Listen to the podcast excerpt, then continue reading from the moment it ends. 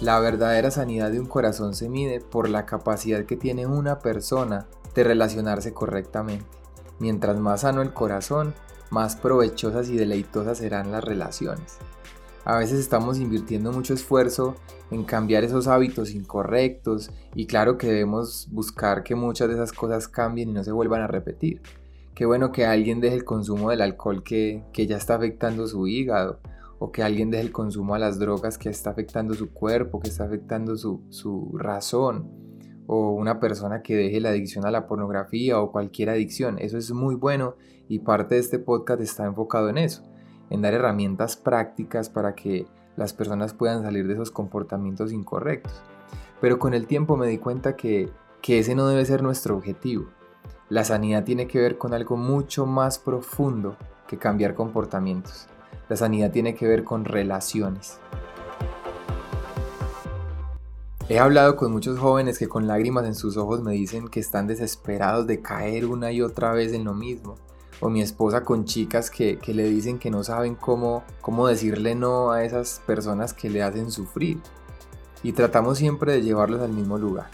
Les decimos, el problema no es lo que haces, el problema es que no te estás relacionando correctamente. Y cuando les decimos que su sanidad es directamente proporcional a su capacidad de relacionarse, se sorprenden. Y, dicen, bueno, ¿qué tiene que ver mi lucha con las relaciones? Una cosa como nos lleva a la otra que tiene que ver una adicción a la pornografía o, cosas así con la capacidad que tengo de relacionarme. Y tiene que ver todo. ¿Recuerdas que en un episodio te dije que estábamos sedientos por amor, que estábamos sedientos por relación? Bueno, una adicción es un intento desesperado de nuestra alma por relacionarse. Es un intento fracasado por intimidad. Y vamos a definir bien lo que es una verdadera intimidad. Nosotros somos creados a la imagen de Dios. Y esto aparte de ser algo sorprendente, me lleva a reflexionar sobre cuál es el diseño de Dios para las relaciones al crearnos a su imagen. Mira, Dios tiene diferentes facetas. Es Padre, Hijo y Espíritu Santo. Tres personas en uno solo. Y siendo uno solo reflejan una armonía perfecta de comunión e intimidad. Y parte de su imagen en nosotros es que esa perfecta relación y armonía nosotros la manifestemos acá en la tierra. En otras palabras, Dios nos creó a su imagen para que nos relacionáramos a su imagen, a su forma, y decidió crear dos seres humanos muy diferentes en muchas cosas para lograr esa perfecta unidad, un hombre y una mujer. A Dios le gusta lo difícil. Su deseo siempre ha sido que nosotros acá en la tierra expresemos lo que Él es en el cielo. Vamos un poco al pasado. ¿Cómo era esa primera relación entre dos personas? ¿Cómo era esa relación entre, entre Adán y Eva mucho antes de que tomaran la decisión de desobedecer a Dios? ¿Cómo era su relación? Mira, a pesar de que ellos eran muy diferentes en su esencia, en su forma, en, su, en, la forma de, de sus brazos, de su cuerpo, su cabello, su nariz, entre ellos dos había una perfecta armonía, había perfecta comunión. Esto no es un detalle menor, sus cuerpos estaban desnudos, pero su desnudez no solo era física, sino que también su desnudez era emocional, su desnudez era mental. Ellos no tenían absolutamente nada que esconder. Muy parecido a las relaciones actuales, ¿cierto? Entre ellos había una verdadera intimidad, una intimidad física, emocional y espiritual. Entonces, verdadera intimidad es cuando cada persona cuida de las partes vulnerables del otro, cuando cada uno se acepta como es, donde no hay comparaciones egoístas, es donde hay confianza y esta palabra es clave para, para las relaciones, confianza. Entre Adán y Eva había una confianza total y absoluta, porque no tenían nada que esconder. Pero cuando Dani y Eva pecaron, aparece un sentimiento que quebrantaría por completo la capacidad de relacionarnos bien, y es la vergüenza. Aparte de las muchas consecuencias negativas que esto iba a traer a las relaciones, produjo en el ser humano una sensación de vergüenza, vergüenza por la desnudez y no una vergüenza solo física, quizás. Eh, de ese momento en adelante, las partes profundas del corazón no iban a ser expuestas tan fácilmente. íbamos a tener una incapacidad que sería transmitida de generación en generación. Una vergüenza profunda acompañada de mucha, mucha desconfianza. Y así es como a lo largo de nuestras vidas y de acuerdo a las experiencias que hemos vivido, nuestros corazones estarían llenos de desconfianza y vergüenza.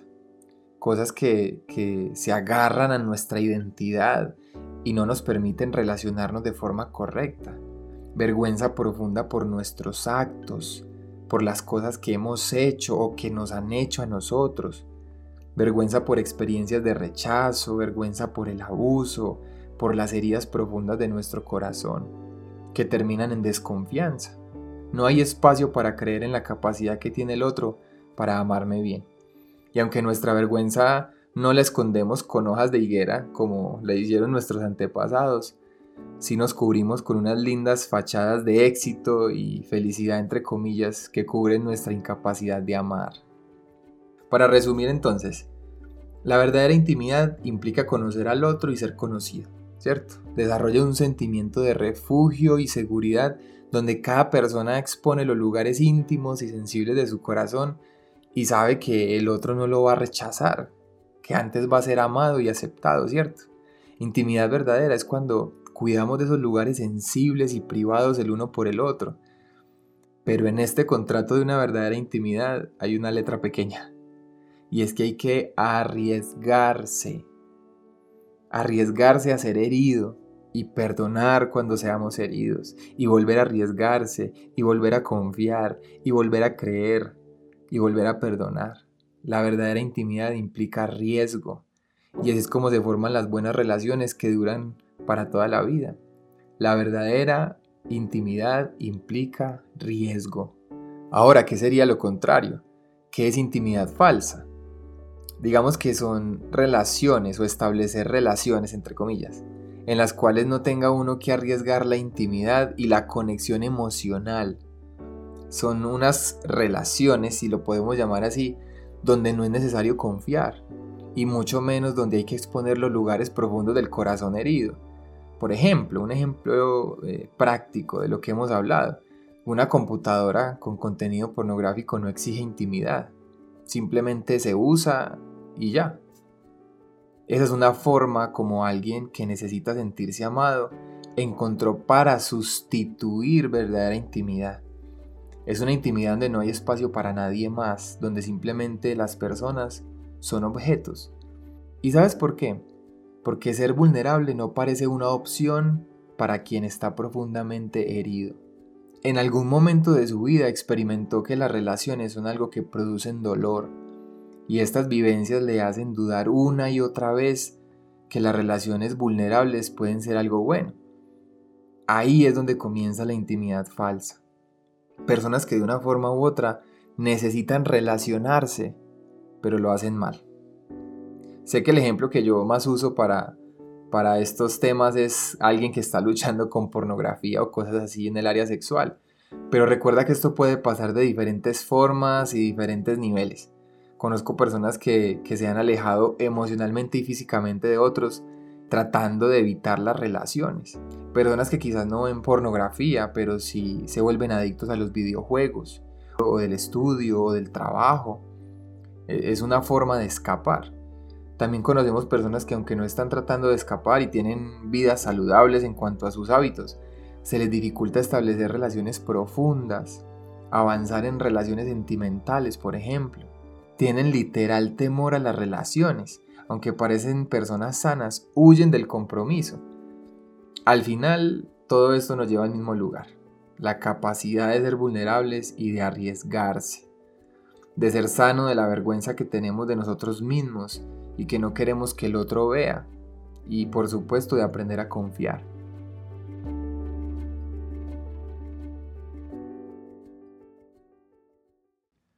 Si tú te identificas con algo de lo que dije en este episodio, quiero que cierres tus ojos y me escuches muy atentamente.